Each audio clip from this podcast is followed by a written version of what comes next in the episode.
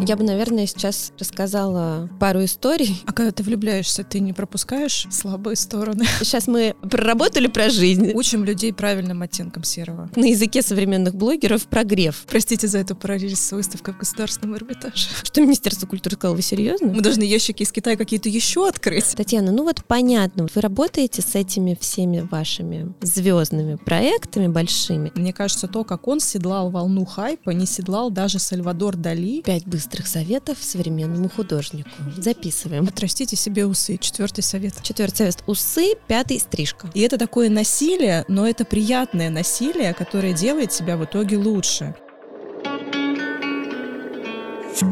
Всем привет! Это подкаст «На изящном» журнала «Правила жизни» и я, его ведущая Мария Оборонова, колумнист «Правил жизни», исследователь искусства и автор телеграм-канала тоже про искусство «Art is New Sexy». Сегодня мы продолжим говорить о закулисье мира искусства. В прошлом выпуске у нас была прекрасная Настя Полетаева, и мы с ней говорили о том, как мода помогает художнику, зачем искусство моде, как это все работает с точки зрения бизнеса. И сегодня мы будем продолжать углубляться в то, что помогает миру искусства функционировать. И это будет часть, связанная с пиаром. Мы будем говорить о том, как это работает на рынке искусства, зачем это нужно, и о примерах того, как это работает на практике. И, конечно же, мы не можем обсуждать все эти прекрасные темы без наших замечательных экспертов. И сегодня Экспертом у нас выступит основательница и директор пиар-бюро «Весна скоро», специалист по пиар и маркетингу в культуре, просто потрясающий человек, знакомство с которым я бесконечно благодарна этому году. Это Таня Немировская. Привет. Привет, спасибо большое за такое представление. Я, видишь, тоже пытаюсь немножечко в пиар.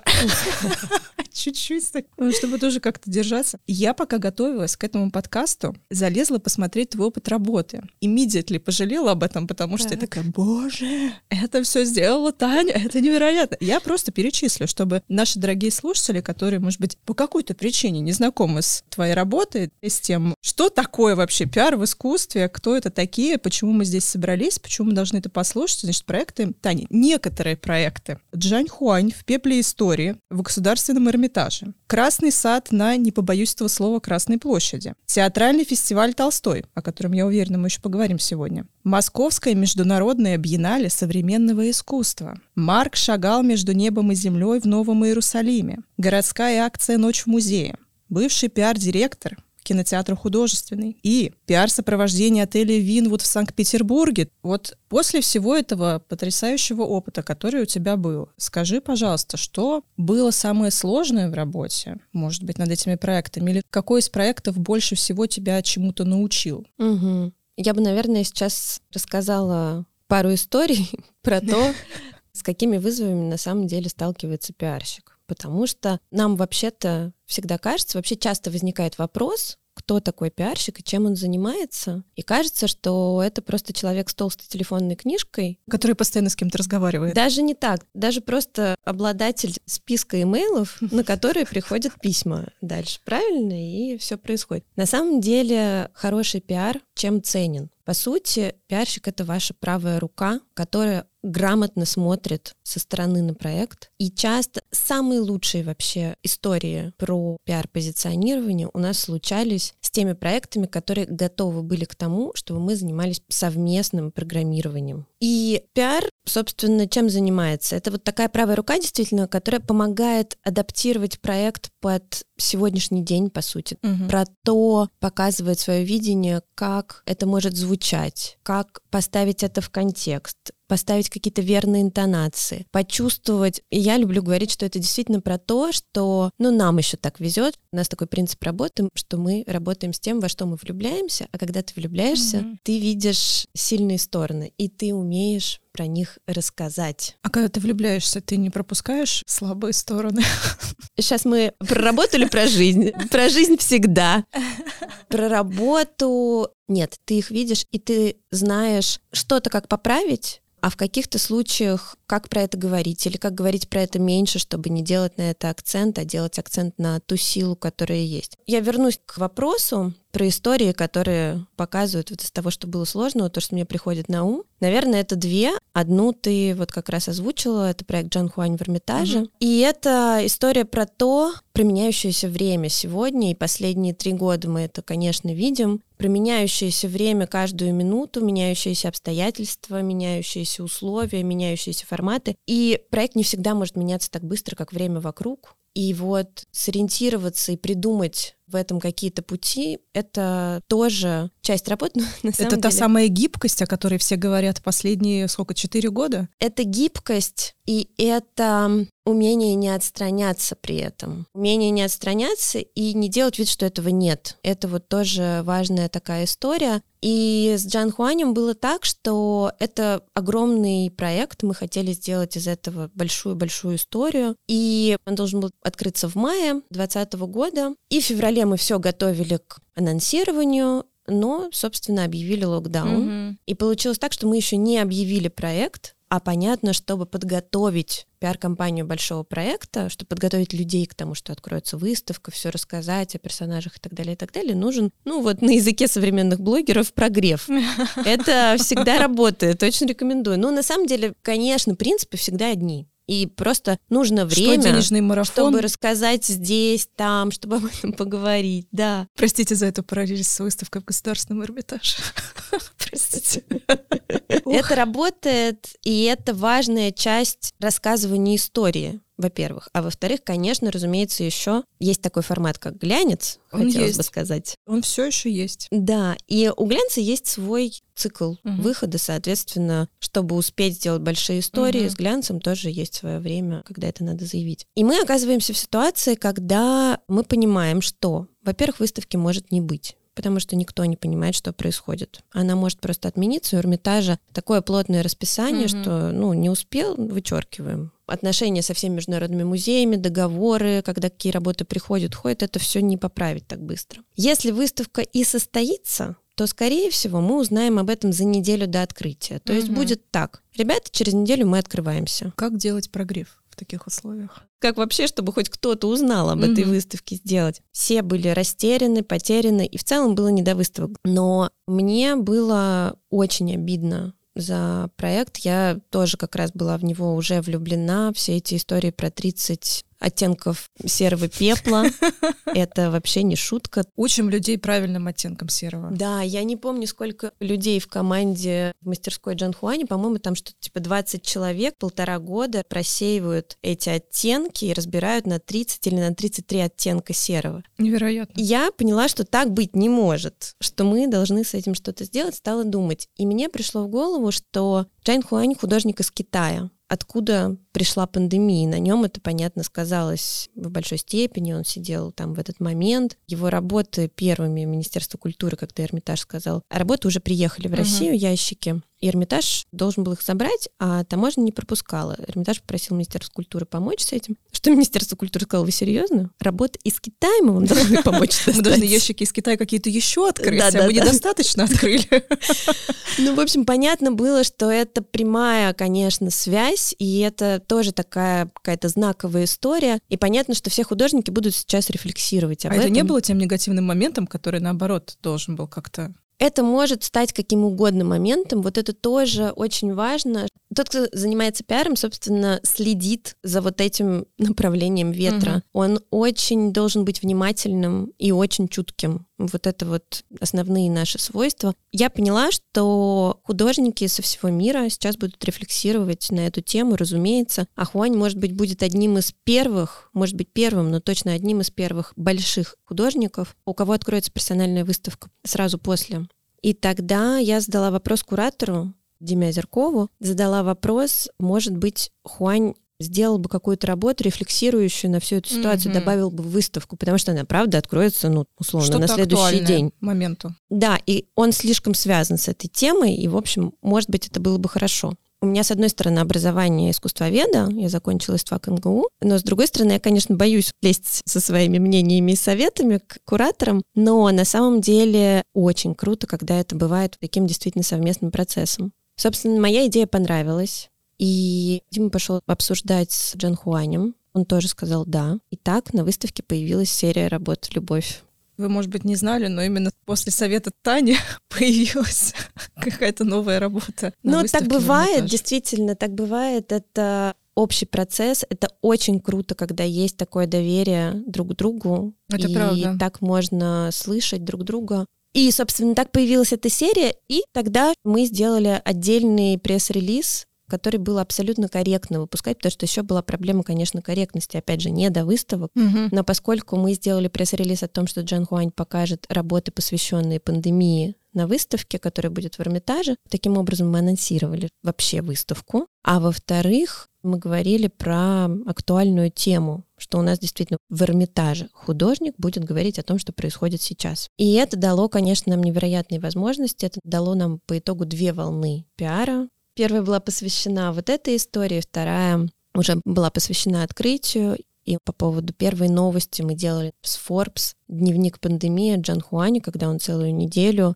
делал какие-то рисунки и размышлял о том, что он думает о том, что видит вокруг. Это был один день, один рисунок. И это тоже была отдельная тема, ее ощущения. Казалось бы, вообще безвыходная ситуация, но в ней можно придумать какие-то шаги. Это, безусловно, к вопросу о том, что сложные ситуации случаются. Мне нравится этот пример часто. тем, что он показывает как раз эту корректность и очень хорошо подводит к следующему вопросу, который я буду тебе задавать. У нас появляется почти регулярная рубрика «Историческая справка». Пиар, для тех, кто не знал, зародился на самом деле довольно давно. Он зародился в целом аж в конце 19 века, но супер сильно начал развиваться в 20 веке, когда произошел кризис массового производства, когда появилось большое количество одинаковых товаров, потребитель не понимал, как они вообще отличаются друг от друга, они все выглядели одинаково, почему нужно покупать этот хлеб, а не другой, почему это масло, а не другое. И тогда как раз начали появляться первые товарные марки. И, собственно, произошел бум рекламы, маркетинга и, конечно же, пиара. И пиар на тот момент виделся как инструмент влияния на изменение поведения масс. То есть как заставить людей, которые не привыкли много покупать, покупать чаще обычного, покупать больше товаров, вообще тратить все свое свободное время на то, чтобы потреблять, как встраивать привычку потребления в повседневную жизнь. И чем дальше у нас это общество потребления формировалось, тем больше товаром становилось уже буквально все что угодно, от каких-то привычных товаров повседневного спроса до тех сфер, куда, казалось бы, невозможно зайти. И спорт, и культура, и искусство, и политика, и все что угодно. Я хотела с тобой обсудить такую мысль, как она тебе вообще ложится, что пиар для культуры — это продолжение общества потребления как то, что имеет на самом деле не самые высокодуховные корни, если вспомнить, кто автор пиара, это тот же человек, который написал книгу с названием «Пропаганда», где буквально на первых страницах все это рассказывается, аж в 1928 году, между прочим. Как такая вещь уживается рядом с такой потрясающей вещью, как культура и искусство, которая в целом ассоциируется с чем-то таким потрясающе возвышенным? Ты знаешь, как и любой инструмент, это вопрос, в чьих руках он находится, и это очень важный вопрос. Это первое. И второе, что я бы тут хотела сказать, это что для меня это тоже был очень серьезный вопрос, когда я поняла, что хочу заниматься пиаром. Я понимаю, что сегодня мы живем в то время, когда вокруг нас очень много информационного мусора. Нам очень с этим тяжело. Очень много рекламы, очень много сообщений, очень много сообщений в телеграм-каналах, в телеграм Которые, если не читать, можно пропустить какие-то исторические события даже теперь. Да, и это все несколько отдаляет нас от самих себя. Когда я шла в профессию, я очень четко для себя сразу понимала, я чувствовала свою ответственность, вот эту очень серьезную, что я должна распространять только то, во что, во-первых, я серьезно верю, а во-вторых, я вижу нашу миссию в том, чтобы соединять то, что предназначено быть соединенным. То Какая есть... философская мысль, да. Извините. Да. Но раскрой ее. Соединять то, что предназначено быть соединенным, то есть встречать ту аудиторию, для которой у нас есть сайт нашего бюро, на котором один из наших слоганов важных «Искусство делает жизнь богаче». М. И об этом я точно знаю, что искусство делает жизнь богаче и глубже, твою личную конкретную. Оно тебе что-то объясняет, раскрывает, помогает почувствовать, задуматься. Эти вещи делают тебя, конечно, сильнее, ярче. И в этом смысле мне важно соединить тех людей, кому это важно, кто это ощущает и любит, или кто этого пока не ощущает, но я точно понимаю, что встретившись с этим, они это поймут, этих людей соединить с тем искусством, которое им может быть близким. Для меня миссия выглядит вот таким образом. И поэтому мне очень важно в общении и с аудиторией, в выстраивании коммуникационных стратегий, которые мы делаем, и даже в общении с журналистами. Мы всегда очень хорошо знаем, кто находится напротив нас, думаем о том, будет ли ему интересно, уместно и так далее. И мы никогда не предложим изданию Forbes какой-то формат рецензию напишите угу. на выставку критическую. То есть то, что им не подходит, не ищет их аудитория на их страницах и так далее. И это тоже важно, знать, на каком языке разговаривать. Если бы не было пиара, продолжая мысль о том, как они повлияли на общество потребления, на то, как люди начали по-другому относиться к многим разным вопросам, включая культуру. На самом деле, я согласна с тобой, что если это использовать правильным образом, то это приводит скорее к каким-то хорошим последствиям, даже если они изначально имеют идею такую немножечко, может быть, не самую корректную и правильную. Чего мы бы не увидели, если бы пиара не было именно в сфере культуры? Тут я тебе скажу так, что пиар профессионально занимается коммуникациями, связями uh-huh. и распространением информации. Поэтому мы довольно много чего бы не увидели и не узнали. Далеко ходить не надо. Ты на выходных поедешь в Иксу, мы пишемся 28 июня, чтобы было понятно, потому что мы будем выходить в июле, и на выходных с 30 по 2 июля проводятся вторые выходные фестиваля культурного в Иксе. Это Нижегородская область прекрасный фестиваль, на который я с удовольствием поеду. Который, кстати, изначально тоже готовила Татьяна. Да, с 2017 по 2019 год я была пиар-директором этого проекта. Ну вот Выкса — маленький город Нижегородской области, который делает фестиваль. Сколько еще городов в России делают фестиваль, такой или иной. Довольно много. Угу. Ты знаешь про Виксу очень много. Да. Мы знаем все про расстояние. Да. Мы знаем еще какое-то количество фестивалей. Это ответ про то, чего мы бы не увидели, да? Чего бы не увидели и чем мы занимаемся. Здесь, чтобы узнать, нужно внимание медиа. Чтобы было внимание медиа, нужно коммуницировать с медиа правильным образом, знать с кем, понимать, какие расставить акценты. То есть увидеть в проекте те сильные вещи, тот потенциал, о котором важно говорить. Наша задача увидеть, найти тех, кому это рассказать, mm-hmm. рассказать грамотно и привести. Это медиа, это гости и известные персонажи, которые приезжают. У нас, например, в бюро есть отдельный специалист, который занимается блогерами и телеграм-каналами. Это прям отдельное направление, оно сейчас у нее развивается. Это, это как Юра раз Малякова. то, что является вашей особенностью, что вы с блогерами работаете очень да, много. и мы этому много уделяем внимания. Сейчас это, я думаю, уже будет такое прям у нас отделение внутри бюро. Это тоже важная история. Опять же, возвращаясь к Виксе, что делает пиар, здесь то, что сделал Федя Павлов Андреевич, то, что Марка сделала, это, конечно, привлекли и привезли друзей, гостей, привезли известных людей, директоров музеев, светских людей, которые увидели и рассказали. Они, по сути, главные лидеры мнений, и как это происходит. Вот эти механизмы. Этот проект мне безумно нравится, потому что я вообще фанат региональных проектов. Я очень люблю, когда культурная жизнь концентрируется не только в Москве и Питере, а она как бы распространяется по всей территории России. Давайте тут еще скажем для наших слушателей, если кто-то не знает, что особенность фестиваля в том, что это фестиваль, который изменил жизнь города небольшого. И действительно очень много процессов появилось благодаря фестивалю и развитию культурной среды. Там сейчас уже пять культурных институций, которые развивает тоже компания УМК, которая и создала фестиваль, чтобы мотивировать и горожан, и сотрудников завода Это, кстати, важно радоваться тому, вещь. что они живут в Иксе. Ну да, потому что мы, например, с Лампасом как-то обсуждали то, что вот он делает муралы в очень разных точках, вообще очень неожиданных, и он как раз говорил о том, что какой-то культурный объект становится центром притяжения какой-то аудитории, и к этой аудитории начинает выстраиваться инфраструктура вокруг. То есть вот здесь ничего не было, никто сюда не приезжал, теперь там висит, не знаю, мурал, теперь там проводится фестиваль, люди начинают туда приезжать, вместе с ними приезжают еще спонсоры, приезжает инфраструктура от питания до всего остального, и получается, что идет какое-то развитие, хорошее развитие. И это очень круто. Да, что абсолютно. у нас получается это делать. Для меня опыт очень интересный, потому что вот в 2017 году и три года дальше с командой Юли Бычковой и Антона Кочуркина мы делали фестиваль «Артовраг» в Иксе, а сейчас, вот спустя несколько лет, фонд ОМК участия позвали мою команду разрабатывать пиар-стратегию уже фонда. И у фонда за это время появились еще несколько институций внутри города. И Центр «Волна», и «Экслибрис», такое книжное дискуссионное пространство. Ну, в общем, они создали уже огромную экосистему, на самом деле, внутри. И вот мы сейчас делаем план ее развития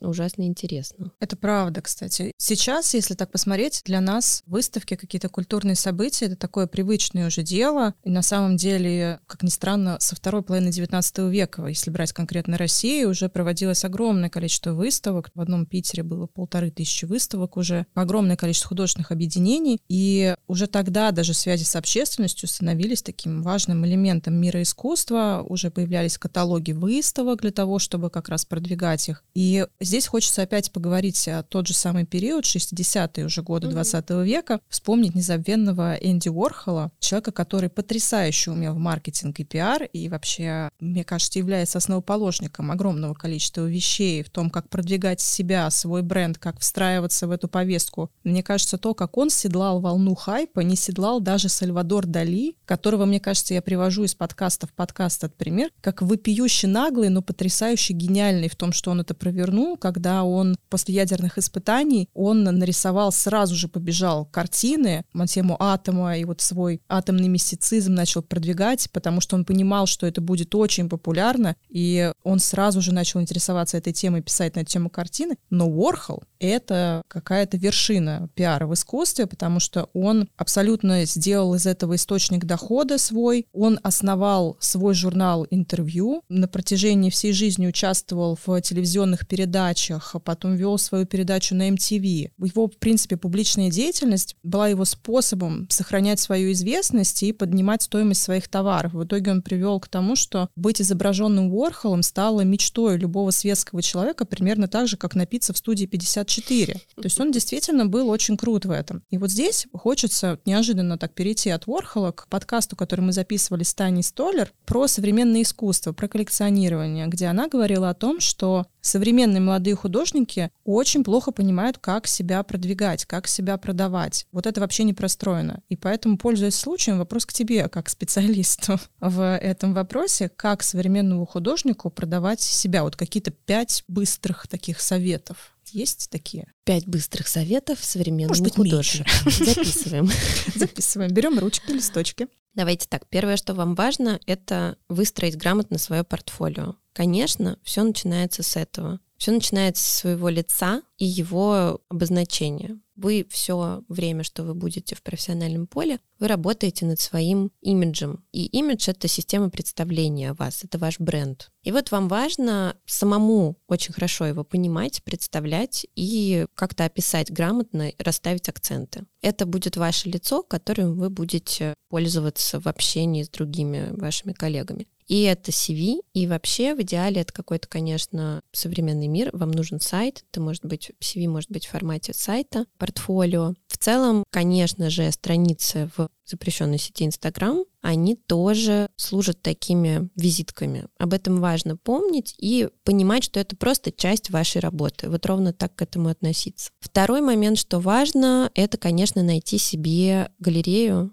и хорошего галериста, с которым вы совпадете в ощущениях представления о мире и в ощущении каких-то тенденций, будете понимать, что он горит тоже вашей работой и будет вас двигать и продавать. Вот здесь мне повезло работать с Сережей Гущиным, основателем галереи «Фрагмент». Он меня позвал, когда он открывал галерею. И в этом смысле мы выстраивали как раз весь путь. И я очень хорошо видела. И вот это то, что меня всегда восхищало, как Сережа работает со своими художниками, как внимательно он к ним относится. Начиная от того, что он понял, что художники не знают английского языка толком, и сделал для них преподавателя, позвал. Потом начал заполнять за них заявки в резиденции. Так, например, тот же Илья Федотов Федоров съездил в несколько резиденций и в итоге переехал жить в США сейчас. Это тоже было одним из результатов. Тот же Сережа умеет стратегически мыслить очень хорошо и системно. Следующий принцип, и чем занимаются галеристы в частности, продвигают своих художников, чтобы они попадали на выставки в большие музеи, показывать их работы известным кураторам, это то, что важно, и чтобы они попадали на большие ярмарки.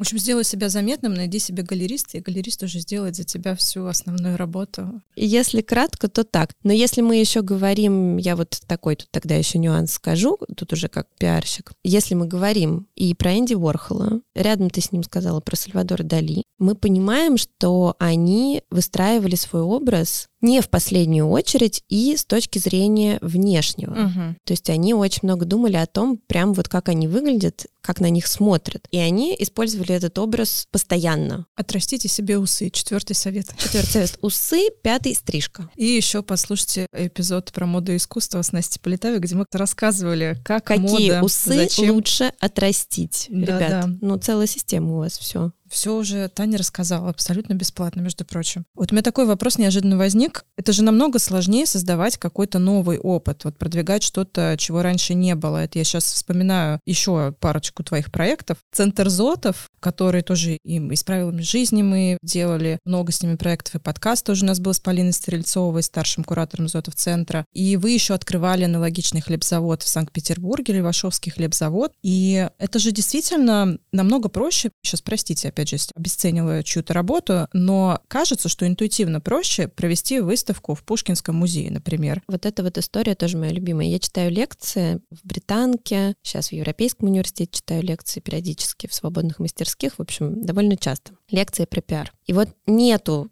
более частого вопроса, чем следующий. Татьяна, ну вот понятно, вы знаете, вот вы работаете с этими всеми вашими звездными проектами большими, это все ясно. Это Джан Хуань, художественный, биеннале, очень интересно. А как вот настоящую эту жизнь жить все-таки? Вот когда проекты, вот этот Викса фестиваль, когда проекты маленькие, небольшие, как их продвигать, как вот на самом-то деле работать? Это ясно, как работает как бы и без вас. Вот Джан Хуань, я прямо как сейчас помню, у нас действительно часто такое бывает, что вот есть к нам определенное доверие, к нашей команде, и мне часто журналисты команде говорят, что, ребят, скажите, какие у вас ближайшие проекты, чтобы мы ничего не пропустили. Тоже такое спрашиваю тебя уже.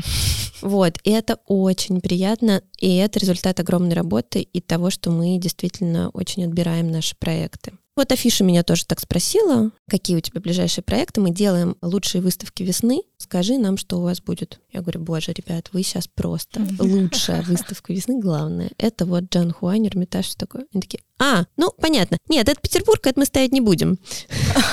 Ничего себе! Слушайте, вы серьезно, вы же делаете это главные выставки весны. И вот начиналось так. И так каждый Хотя, казалось бы, раз. государственный Эрмитаж. И так просто почти с каждым проектом есть свои вот такие истории. И в этом смысле возвращаюсь еще к нашему первому вопросу, что самое сложное. Вот, наверное, еще история про самое сложное. Я так скажу, пиарщиков много, в принципе, разные довольно серьезные достоинства у коллег, которыми я восхищаюсь. У меня особенность такая. Я, в принципе, системно люблю мыслить, и, собственно, я начинала работать в большой государственной институции, Государственный центр современного искусства, и отвечала за пиар на уровне страны, на уровне представленности страны в мире. У нас были семь филиалов по всей России. В общем, это было серьезное дело. У меня вот такая привычка мыслить стратегически. И я умею видеть на несколько шагов вперед и предугадывать. Поэтому я очень хорошо умею чувствовать потенциал. Этот потенциал, когда ты чувствуешь, ты знаешь, ты вот работаешь с этим проектом, и ты точно знаешь, почему он невероятный, что вот этот режиссер станет звездой и так далее. Но я это знаю, И ты можешь это подсветить? я это знаю, а тот, с кем я разговариваю, Мгм. журналист, например, пока нет. Мгм.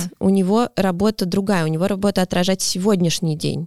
Его работу еще написать так, чтобы прочитали. Да, и написать так, чтобы прочитали, безусловно. И это очень крутая способность, но на первом этапе это очень сложно, потому что это неизбежно встречает сопротивление. Вот это самое обидное чувство, когда ты знаешь, что ты говоришь про очень крутую вещь, а тебя не слышат. Вот это очень обидно. Так было с той же Виксой. И первые анонсы издания, посвященные искусству, прямо говорили мне, Танюш, мы последим еще. Как пойдет, Анонс пока посмотрим. ставить не будем. Сейчас мы видим на всех просто премиях, Сейчас уже люди такие, а далее. когда? Как вписаться?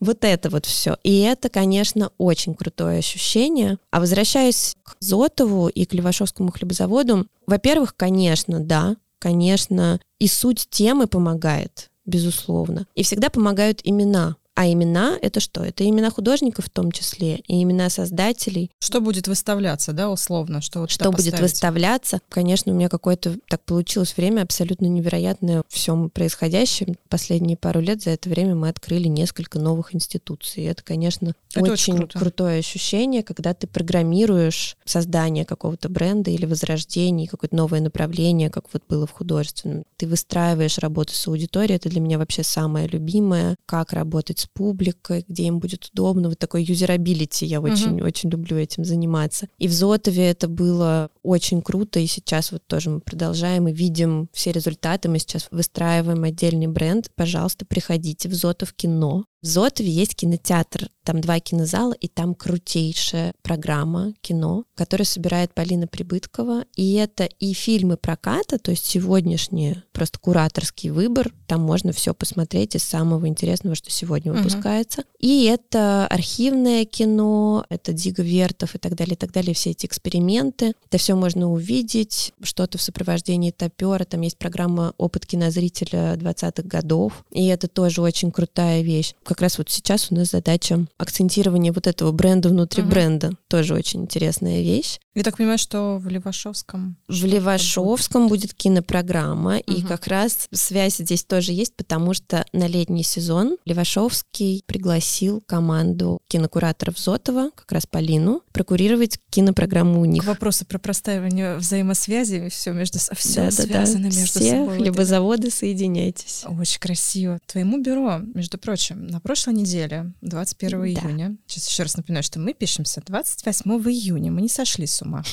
Твоему бюро исполнился год. Это уже он и пошел, и перевернулся, и слово первое сказал, уже столько всего произошло. И вы столько всего сделали, вот мы сколько уже обсуждаем, больше получаса. Какой проект твой самый любимый из тех, которые вы делали? Я тебе скажу так. Я люблю всех. Я как пиарщик не люблю, когда вот на вопросы отвечают, что я люблю всех. Но это правда так, потому что это принцип нашей работы. А я бы здесь, наверное, сказала вот о чем, что мне очень дорого и ценно, и я очень этому радуюсь. Я бы сказала о людях и об авторах этих проектов, которые вызывают у меня восхищение бесконечное, вдохновение, и я очень счастлива с ними работать. Это Наталья Ополева, директор и создатель музея Зверева, коллекционер, меценат. На мой взгляд, это просто невероятный, восхитительный пример и человеческий, и человека, чувствующего искусство, и человека, создающего, искренне любящего художников, который любит эксперименты, любит поддерживать искусство, музеи. Художников, делает это системно, делает это от души,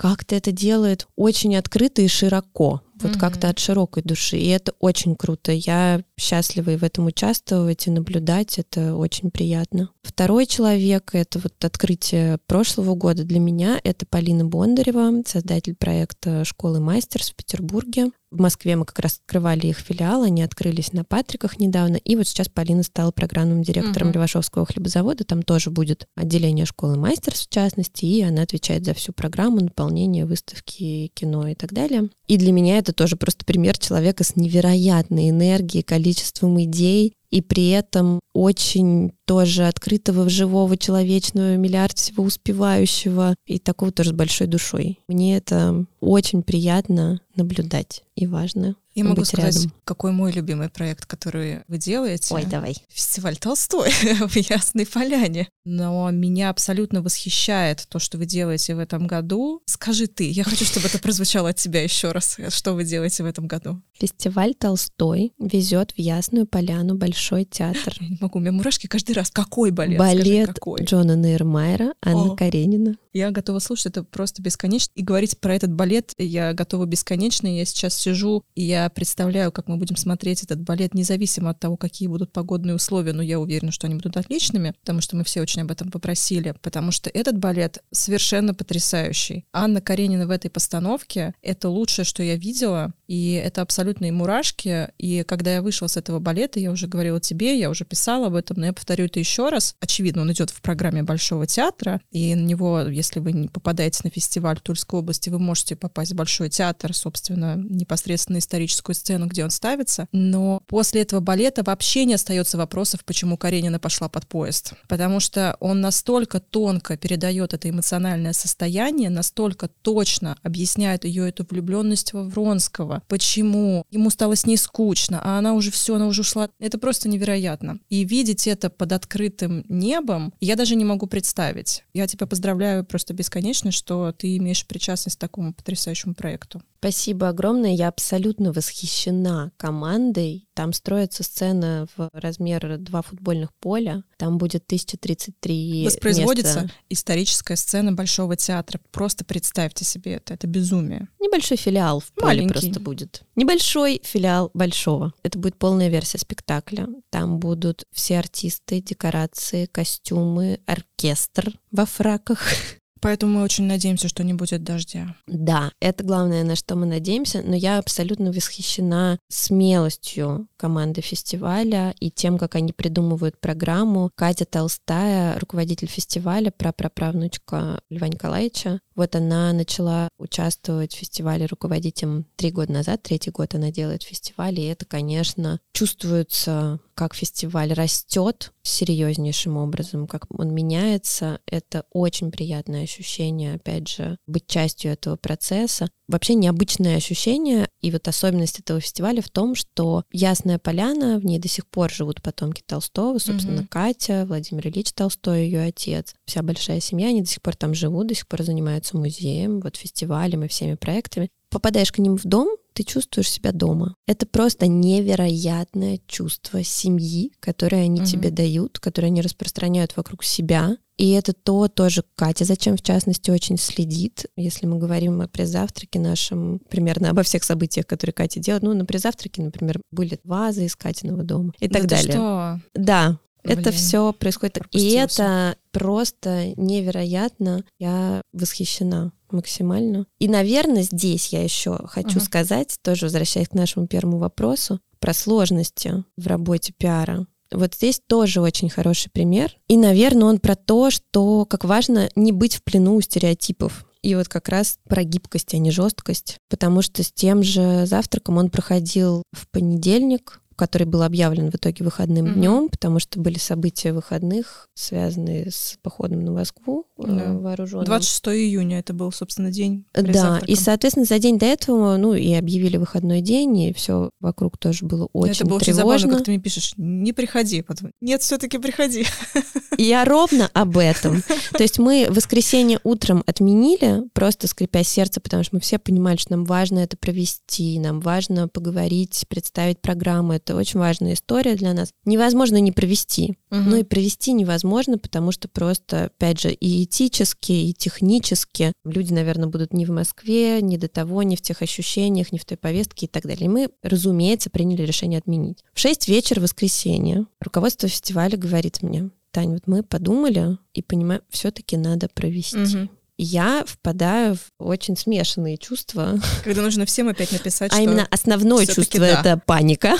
Я понимаю, что так не делается, но есть все-таки тоже профессиональная этика. Все понятно про события, которые мы не можем контролировать, и все в очень странном состоянии находятся. И, в общем, все понятно, что можно простить, но все-таки важно оставаться в каких-то рамках, простить, что это с утра отменили, вечером вернули, люди уже перестроили планы. Ты знаешь, там э, накануне происходило тоже. Сначала сделали, потом отменили. Я очень уперлась и как-то пыталась сохранить лицо и профессионализм. Давайте проведем, хорошо, можно подвинуть на какой-то другой день, ну, чтобы не завтра утром, ну, как сейчас всех и технически успеть Мгм. позвать. У нас было аккредитовано 47 журналистов. Как технически успеть и как мы, простите, будем выглядеть? Давайте все-таки соберемся. Как-то в итоге общим решением мы поняли, что это какое-то сумасшествие, но нам всем важно провести, а в другой день это было технически уже сделать нельзя. Это было приятное ощущение стабильности, я тебе так скажу, что он все-таки состоялся. Это очень круто, потому что мы сами, вот командой моего бюро, да, мы всех обратно созывали. Ну, во-первых, мы приняли решение. Моя любимая правая рука Даша Кнашко у нас отвечает за чувство юмора в нашем Мгм. бюро. И она сочинила текст с темой отмена-отмены. И, в общем, это всех как-то, правда, расслабило, и угу. все стали в ответ шутить, и, в общем, почти все действительно пришли и это было поразительное ощущение, и мы поняли, конечно, что это было супер правильное решение, мы не правы были, что упирались и боялись. И это вот про то, не бояться своих ошибок, mm-hmm. признавать их, вот это вот отмена отмены, это ровно об этом. Не делать хорошую мину при плохой игре, а быть честнее. И это очень много решает.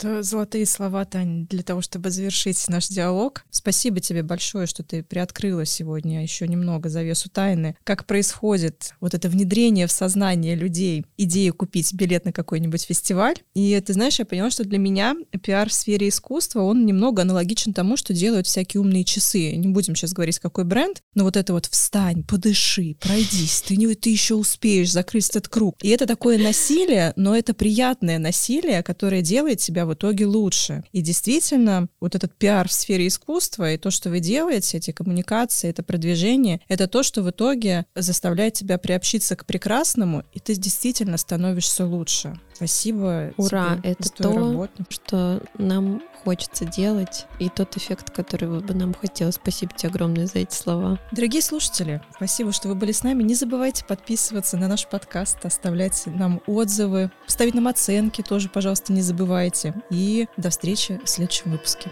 Спасибо.